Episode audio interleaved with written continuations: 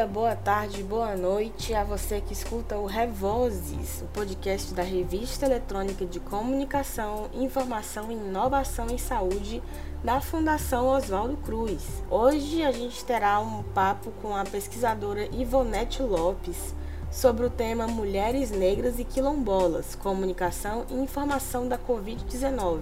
A Ivonete é jornalista e doutora em comunicação pela Universidade Federal Fluminense, a UF, e é professora adjunta na Universidade Federal de Viçosa, a UFV. Ela pesquisa políticas de comunicação e diversidade racial, mídia e racismo, comunicação, instituições e ruralidades. O nosso papo é fruto de uma live realizada no Instagram da Recis. Segue a gente lá. O nosso perfil é o Recis Underline Fiocruz. Agora fica o nosso papo.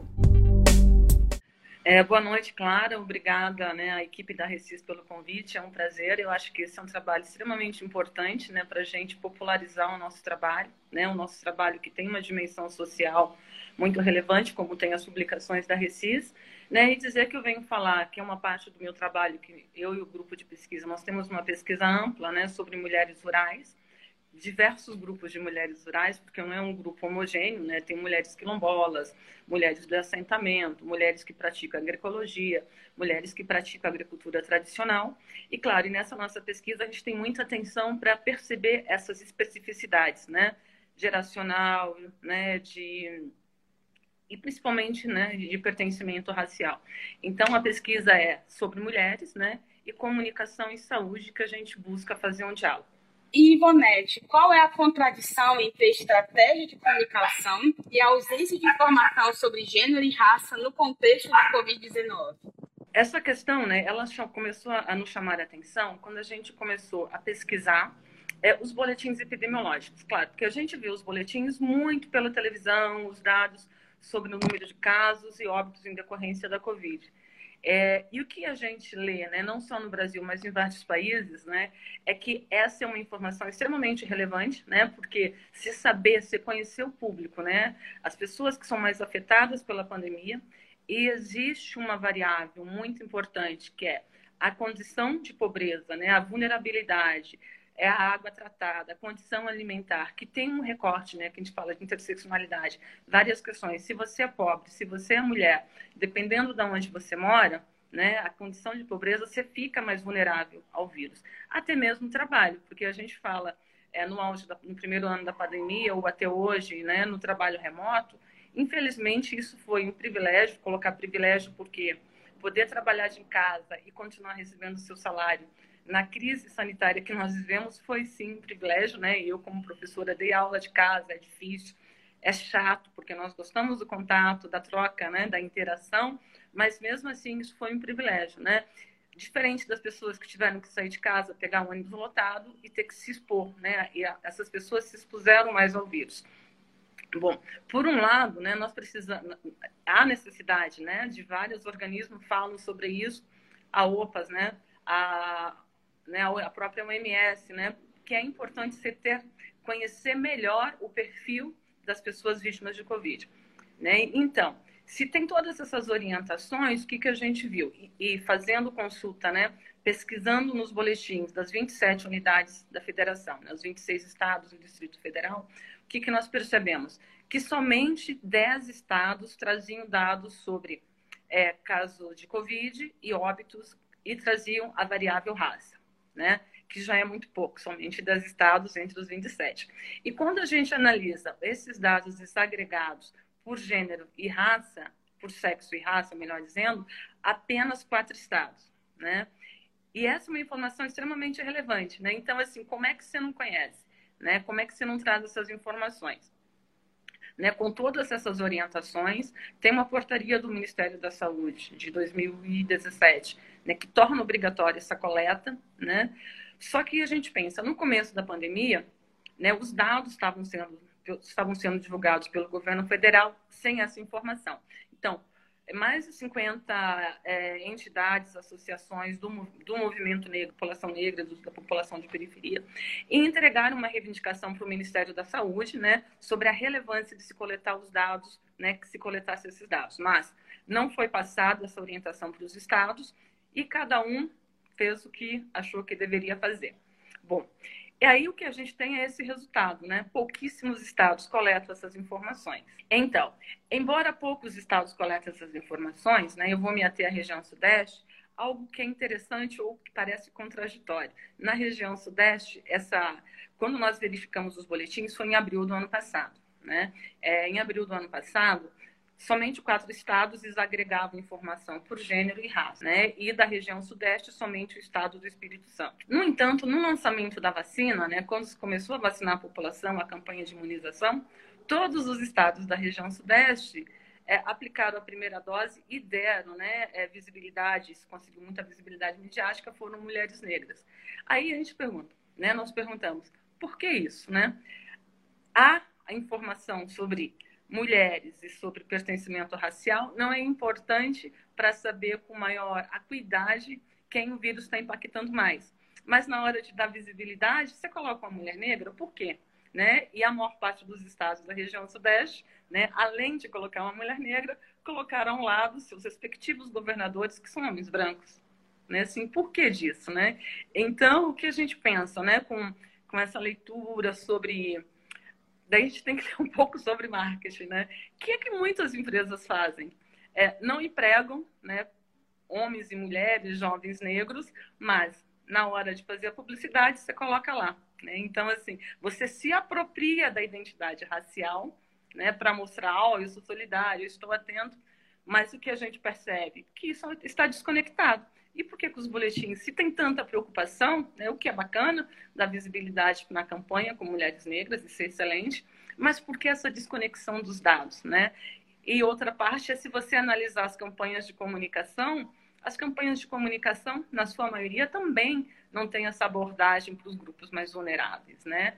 Então, tudo isso a gente tem que refletir, que isso não é uma prática específica né, desse momento da pandemia, mas que ela se ampliou e ficou mais visível nessa época. Na, na nossa pesquisa, a gente pensa, né? A gente está moramos, estamos numa universidade, a gente pensa em desconexão, em, em diferenças, né? Assim, ah, que o que nós percebemos, né? A gente analisou a campanha do governo né, mais aprofundada do governo federal, claro que vai para o país inteiro, e como eu estou numa universidade no estado de Minas Gerais, né, num programa de pós-graduação numa universidade, que nos interessa conhecer melhor né, a comunicação feita pelo governo do estado de Minas Gerais. Então, tanto o governo federal como o governo de Minas Gerais, a comunicação foi majoritariamente digital. Né? Assim, nós vimos poucas campanhas na televisão. É, por exemplo, o governo federal foi forçado durante a CPI da pandemia, né, que foi perguntado por que, que não teve campanha massiva na televisão. Né?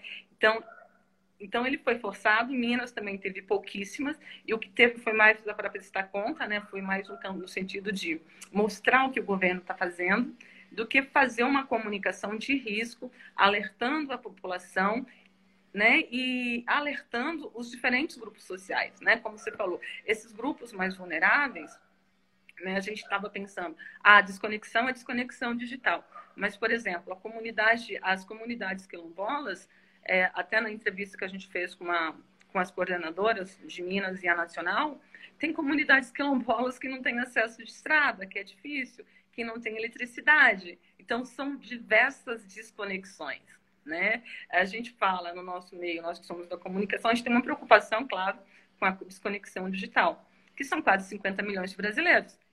E se a comunicação do governo federal é digital, essas pessoas que não têm acesso, né, que estão, que fazem parte do grupo é, com renda, com menor renda, com menor acesso à informação, esse grupo, esses grupos, né, eles deveriam ter sido privilegiados pela comunicação e não foram. Eles foram completamente esquecidos, né? E também a gente tem que qualificar, porque uma coisa é você ter o celular e ter acesso com plano pago, que você tem é, restrição do acesso. Se você tem restrição, você vai usar esse celular para a sua vida privada, para resolver as suas coisas, e dificilmente você vai entrar, na, vai entrar na, na, nas redes sociais no governo federal ou mineiro para buscar informação sobre Covid. Então, assim, a grande falha na nossa análise é não adequar a comunicação para esses diferentes grupos, né? E isso, né, é o manual de comunicação de risco da OMS, né, e os trabalhos que vão nessa linha coloco algumas características dessa comunicação, que no sentido de evitar a morte das pessoas, né, pela sobrevivência, pelo bem-estar. E, tem alguns critérios que é transparência, né? Mesmo na questão da, da incerteza, tem que ser comunicado isso. A gente não sabe lidar né, com essa... Por exemplo, quando a pandemia apareceu, é difícil lidar, né? Tava todo mundo aprendendo. Então, é, até mesmo a incerteza, ela tem que ser comunicada. Outra questão, a adequação, que é isso que eu estou falando, né? É, os grupos têm lógicas diferentes. A comunidade quilombola que nós estamos trabalhando, né, e outras que, que a literatura confirma, o laço de solidariedade, né, de sociabilidade e de parentesco faz com que essas pessoas, por exemplo, mesmo no auge da pandemia, não usassem máscara na comunidade. E por que elas não usavam? Né? Elas não usavam porque a comunidade, é, elas se sentem pertencentes, é como se estivesse dentro de casa. E nenhum de nós, né, possivelmente usou máscara dentro da própria casa. Então, como é que você vai chegar com a informação para um grupo tão distinto, com uma, com uma cultura diferente, né, com lógica cultural completamente diferente? Então, assim, esses grupos mais vulneráveis, né, eles foram, não foram, foram esquecidos, né, e de modo geral a comunidade quilombola, possivelmente as comunidades indígenas, as comunidades, pelo que eu vi, né, moradores em favelas, né, que você fala, tem que ficar em casa, lava a mão, tem que ficar isolado. A pessoa não tem água, né? Como é que você vai isolar? Então, como é que se adequa? Obviamente, isso não é uma questão fácil né, para o governo federal, para o Ministério da Saúde né, e para as instituições que lidam né, da área da saúde. Não é fácil. É um desafio num país tão grande como o nosso e com tanta diversidade.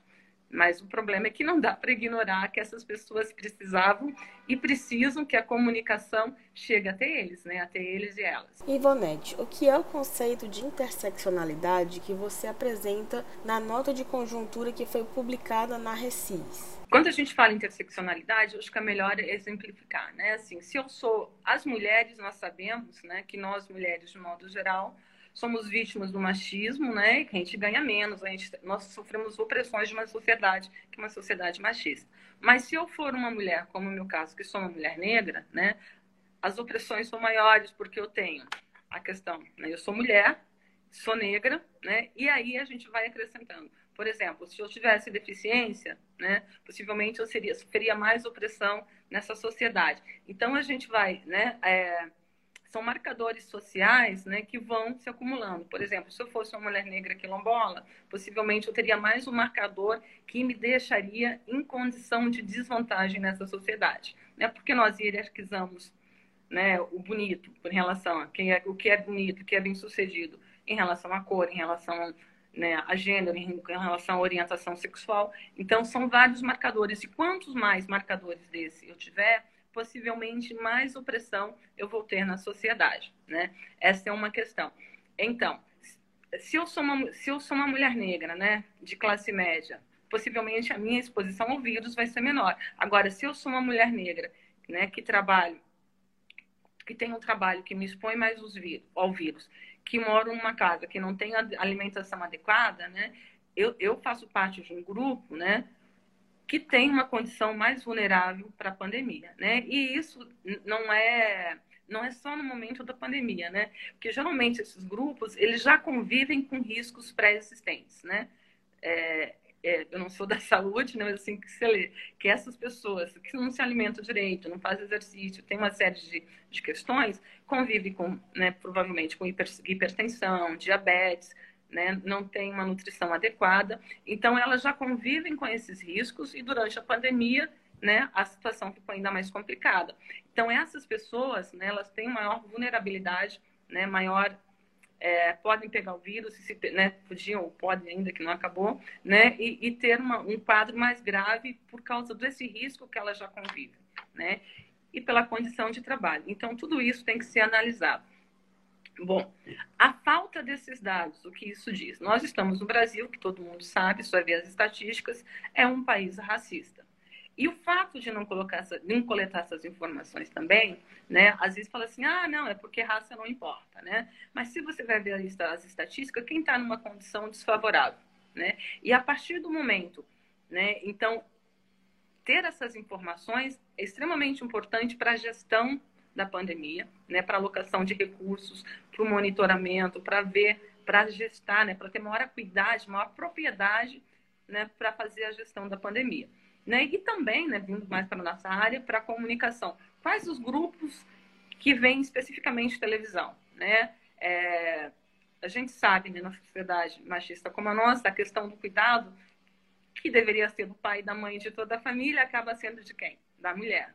Né? Diante disso, não houve campanha né, que falasse especificamente com a mulher, principalmente as mulheres rurais, né, que ficaram, todas as mulheres ficaram mais sobrecarregadas, né, mas as mulheres rurais têm essa característica, né, porque e as mulheres quilombolas e as mulheres que vivem pequenas, não é somente pela família, né, é assim, cuida do vizinho, cuida do tio, cuida do outro, e elas também foram negligenciadas, né, então, ter esses dados é extremamente importante para você, para fazer um monitoramento na área da saúde e na nossa área da comunicação, que é para chegar, né, para dialogar, para ter uma comunicação mais próxima, né, mais próxima desses grupos, né? Agora a gente tem que perguntar, né, como nós temos no Brasil em 95 é, na Marcha dos Palmares, os movimentos negros entregaram, ou então o presidente na época, né, ao Fernando Henrique Cardoso, um documento né, para a superação do racismo e da desigualdade. E já desde 95 se cobra a coleta de dados por cor e raça né, em todos os sistemas de coleta de informação da população brasileira. O Estatuto da Igualdade Racial de 2010 ratifica né, a, a, a, os dados de cor e raça e gênero e também a política nacional integral, a política de saúde integral da população negra. Então, nós temos vários mecanismos no Brasil. Nós temos orientações da Organização Pan-Americana de Saúde, é, nós temos organização da, é, orientação da OMS, né, para que se colete essas informações. A pergunta é, por que, que nós não fazemos? Né? No Brasil, que é um país com 56% da população é negra, né? quando falo negra é, é preta e parda. Então, nós somos maioria e, mesmo assim, parece que não somos tratados com o devido respeito que deveríamos ser. E essa informação seria principalmente útil né, é, para os governos federal e para os governos estaduais, né, porque ajudaria na gestão da saúde. Ivana, a gente recebeu uma pergunta aqui que é, é sobre as pesquisas com mulheres quilombolas, né? Qual a importância da comunicação intercultural? Você pode comentar? É, o que nós temos que entender na comunicação, né, que são várias é, quando a OMS fala em adequação, né, é, ou você fala em adequação, ou você fala em comunicação interseccional, ou você fala na comunicação intercultural. É você entender as diferenças lógicas culturais. Como eu falei, você, como é que você vai comunicar com uma comunidade né, que pensa e que vive coletivamente? Né? E nós vimos que a comunicação, tanto do governo mineiro como do governo federal, ou a comunicação de modo geral em relação à Covid, é uma comunicação focada no indivíduo. Né? Você tem que fazer isso, usar máscara, você tem que lavar a mão com álcool em gel, você tem que fazer dessa forma. Não é pensado coletivamente. Né? E para as pessoas que têm um senso de vida coletivo, isso é muito diferente. Como é que você vai dizer para a pessoa usar máscara na comunidade se ela sente que a comunidade é uma extensão da casa dela? Então, é a questão do território e das lógicas, ela precisa ser entendida, né? Nós temos que fazer um esforço, nós, principalmente os governos federal e, e os estaduais, para entender essas lógicas, né? E fazer uma comunicação que as pessoas que sejam mais próximas, porque as pessoas entendem, entendem muito melhor do que nós, né? Só que o problema é eu faço uma comunicação digital e é uma comunicação e uma comunidade que a oralidade é, é central, né? Então, assim, como é que você vai dialogar com isso, né? Isso tem que ser completamente alterado, né? Porque uma, uma comunidade que tem a lógica, né? Tem, daí tem que analisar a lógica e quais os canais de comunicação que esse grupo, né? Então, o rádio e a televisão tem uma centralidade nessa, nessa, nessas comunidades, principalmente a televisão e os telejornais, né? Então, se as pessoas se informam, né, esse grupo, né, que é específico, e outros grupos também, né, é, se informam pela televisão e pelo rádio, por que, que eu vou fazer a comunicação majoritariamente pelas redes sociais? Né? Assim, gente, isso parece básico, né? Acho que pensando, quando a gente entra no curso de, de, comunicação, a questão da segmentação, de comunicar com diferentes públicos, a gente no começo da graduação, mas parece que os gestores da saúde e da comunicação ainda não entenderam, infelizmente, o que é básico, né? Tipo, você tem que se aproximar. Eu não posso falar com a comunidade indígena como é eu, como, da mesma forma que eu converso com uma comunidade que mora numa comunidade no Rio de Janeiro, numa favela. Então, assim, é diferente, né? Então, a gente tem que fazer um esforço e entender essas lógicas. E a comunicação intercultural é isso, né? Você entender a lógica né, dos diferentes grupos e fazer uma comunicação né, que se aproxime dessas pessoas, da realidade delas. Não dá para fazer uma comunicação para a mulher rural falando da, da Avenida Paulista. Né? Então, até mesmo que, que ela não vai, não vai colar, né? Ela não vai, primeiro não vai colar, não é a minha realidade, não vai nem prestar atenção muitas vezes, né? A gente está aqui encaminhando para o final da nossa entrevista e para a gente reforçar né, o conteúdo da sua nota de conjuntura. Você trouxe na nota as determinações estabelecidas pela Política Nacional de Saúde Integral da População Negra e também do Estatuto pela Igualdade Racial. Né? Você pode comentar acerca delas, né? O que que essas determinações, né, podem dialogar com a realidade que a gente está enfrentando agora na, na pandemia, né, sobre a atenção à saúde da população negra? No Brasil, a gente tem uma carência muito grande de informações, de dados, né, ou em relação, a gente pode chamar de censo racial, né?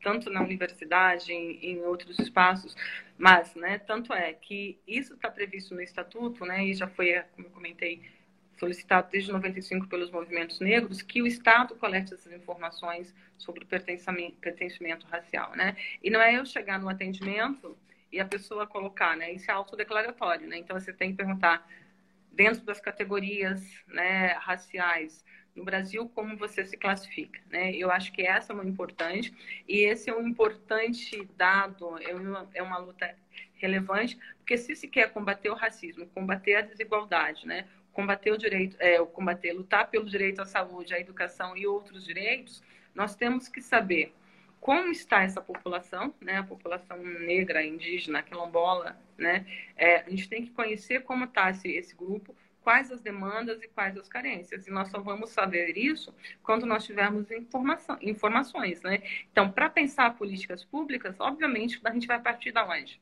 né? Se nós não temos essa informação, né? Assim, quantos é, quantas pessoas negras morreram, quantas mulheres morreram na pandemia, quantos homens, quantos indígenas, né? A gente precisa saber disso, né? Quais as doenças crônicas que isso tem, né? Que eles têm, como ou na nossa área, como essas pessoas têm acesso à internet, né? É, felizmente, é, o TIC Domicílio está trazendo informação importante sobre, né, sobre pertencimento racial cruzado com tecnologias, porque isso também é recente, né? Então, isso a gente tem sempre que pensar na qualificação desses dados, né? E que esses dados sejam tornados públicos, porque nós não temos isso em relação à saúde, né? É, não se sabe por quê, porque nós temos mecanismos, como você citou, Clara, né? O Estatuto da Igualdade Racial, a, a política de saúde integral da população negra, né, é, na, especificamente na saúde. Tem uma portaria do próprio Ministério da Saúde de 2017, se eu não estou enganada, que torna essa coleta obrigatória. Então, assim, nós temos que fazer valer aquilo que nós já temos que estabelece né, esses dados. E, por outro lado, também, né, é, é importante, onde não tem, que se tenha essa informação, né?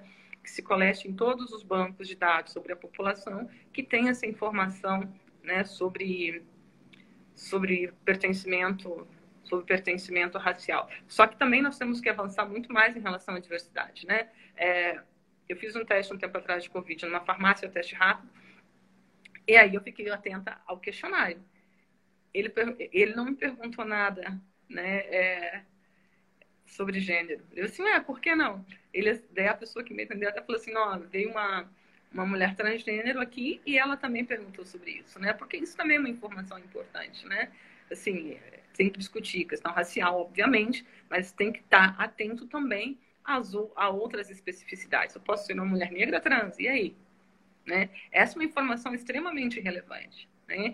Então, assim, eu acho que a diversidade ela é tanta que a gente tem que ficar atenta né? e cada vez avançar mais e pedir mais do Estado, pedir não, né? Reivindicar, porque mesmo reivindicando tá difícil, então é isso, né? E a, infelizmente ainda é uma, é uma longa caminhada. A gente recebeu mais outra pergunta aqui sobre como é que está a realidade, né, com os desafios durante a pandemia, da pesquisa com mulheres quilombolas. Né? Você pode trazer um relato de como é que anda, como é que tá, como é que são os desafios, né, de, de seguir com a pesquisa, né, com mulheres quilombolas durante uma pandemia. É, a gente teve, é, acho que uma, foi uma boa estratégia, que a gente fez a entrevista com 25 mulheres no primeiro ano da pandemia. Só que nós temos uma aluna que é bolsista, né, que ela é quilombola, então passou as orientações e ela fez as entrevistas. Então a gente também teve um cuidado de não entrar na comunidade nesse período. E claro, né, eles tiveram uma luta muito grande para garantir entrar nos grupos prioritários para vacinação, ou seja, tiveram que exigir isso, né? Então, isso. E agora, né, a maior parte né, já está com a terceira dose, com a dose de reforço. E neste momento nós estamos fazendo, né, que a gente está traba trabalhando, que é, uma, é um desafio trabalhar ensino, pesquisa e extensão. Nós estamos trabalhando com uma oficina de, de literacia para mídia digital, porque essas mulheres, né, são encarregadas da saúde da família, saúde da comunidade, são elas que organizam as feiras, que fazem pão, que vendem, então elas estão em várias frentes, né? É, o que a gente pode trocar, porque nós aprendemos muito também, é assim, o que, que precisa, né, para e os alunos, meus orientandos, né, ajudar a melhorar a rede social, fazer uma foto mais bonita para vender o produto, que é de qualidade, né, para valorizar a produção delas. Então, nós estamos fazendo a, essa oficina, sábado agora vai ser a segunda, né, é, são, são muitos desafios, né, a estrada está péssima, né? Então, e essa comunidade fica só, acho que 12, 15 quilômetros do centro da cidade. É, são 10 mulheres participando, somente 5 têm celular, daí fazem dupla. Então, a gente tem que lidar com isso, né? Faz na casa, né? A gente fez na casa da nossa bolsista, que aí compartilha, enquanto um grupo faz a oficina de fotografia, o outro faz, por exemplo, de Canva, porque não dá para todo mundo usar a internet ao mesmo tempo. Então a gente lida com isso, mas assim é surpreendente, né? Como muitas pessoas na academia acham que as pessoas aprendem com a maior facilidade, sabe? Assim, ah, que fácil, né? Assim, o, o, o difícil é chegar, porque aprendem com muita facilidade. Depois da primeira aula de Canva já fizeram convite, já fizeram, né? Postaram e assim é um trabalho muito interessante. Eu acho que que isso também serve para nós, né? De motivação, porque sair de dentro da sala de aula, essa troca, né? Então, a gente está fazendo essa parte do trabalho, depois a gente vai voltar né, é, às oficinas, depois a gente tem que fazer, porque a gente fez as entrevistas, né, no primeiro ano da pandemia. Eu acho que agora a gente precisa fazer um comparativo para que agora é, é uma, uma resposta muito mais reflexiva em relação à pandemia do que quando nós fizemos entre agosto e outubro de 2020, né? Mas o trabalho confesso que é está sendo muito bom, uma troca excepcional e estamos todos aprendendo muito. Ivonete, queria pedir para você dicas de livros, de filmes, o que, é que você pode trazer é, de comentários, né, de, de conteúdo adicional, né, para gente, de livros, filmes, documentários, de recomendações suas. Tem um livro que, que nós lemos numa disciplina sobre mulheres rurais que eu acho muito interessante, que é um livro da Selma de Aldina, que é coordenadora nacional da CONAC, que é a Coordenadoria das Comunidades Quilombolas Rurais Nacionais. É um livro muito bom para a gente ler, porque é um livro que tem 18 relatos, gente, não sei se é 18, 17, algo assim, mas mais de 15 relatos de mulheres quilombolas que falam das suas experiências. Então, assim, são mulheres que estão na academia, são mulheres que estão na comunidade. E, assim, é interessante porque as experiências refletem aquilo que a gente percebe aqui, que as mulheres quilombolas é, traje, a trajetória dela sempre foi o vínculo entre a comunidade, o privado e o público, né? Então, assim, elas sempre estiveram na comunidade, mas vão lá na prefeitura cobrar melhoria, cobrar escola, né, lutar pela internet. Eu acho que esse livro é muito bacana. É, assim de cabeça meio complicado. Depois eu posso passar, passar algumas referências, né? Porque a gente está lendo, né? Aprendendo sobre mulheres rurais, mas eu acho que nesse livro foi um dos últimos, né? Que é um livro recente lançamento, né? Foi lançado ano passado, né? Que, que eu acho que ajuda bastante. Filmes, eu assisto muito, né? Tem um documentário, gente, eu esqueci completamente o nome, na Globoplay. Você pode falar do assunto dele, né? A gente é, depois não... Que é uma questão que é sobre racismo, que, que é fundamental, que é uma. O diretor é branco e a co-diretora é uma mulher negra. Não sei se é na minha pele, eu acho que é na minha pele, que eu acho que é fantástico, ajuda muito, né, a pensar essa questão e pensar principalmente no privilégio, né, assim, o privilégio do branco que vai lá fazer um documentário sobre o negro, sobre os negros, né, e eu gostei muito porque ele é questionado, né, que fantástico, fantástico, né, e e assim, livros que, eu, que nós temos feito, né? A gente tem lido muito as mulheres negras, né? Que também são esquecidas, né? As intelectuais negras, Lélia Gonzalez, Beatriz Nascimento, Sueli Carneiro, né? Fazendo, a gente está fazendo um esforço para ler esses livros e para entender. Porque também, né? É, esse ainda é um trabalho que tem que ser analisado. Muitas brasileiras e muitos brasileiros discutem interseccionalidade, né? Eu acho que não tem nenhum problema usar autoras estadunidenses que são progressistas e que criticam né, a sociedade racista e patriarcal.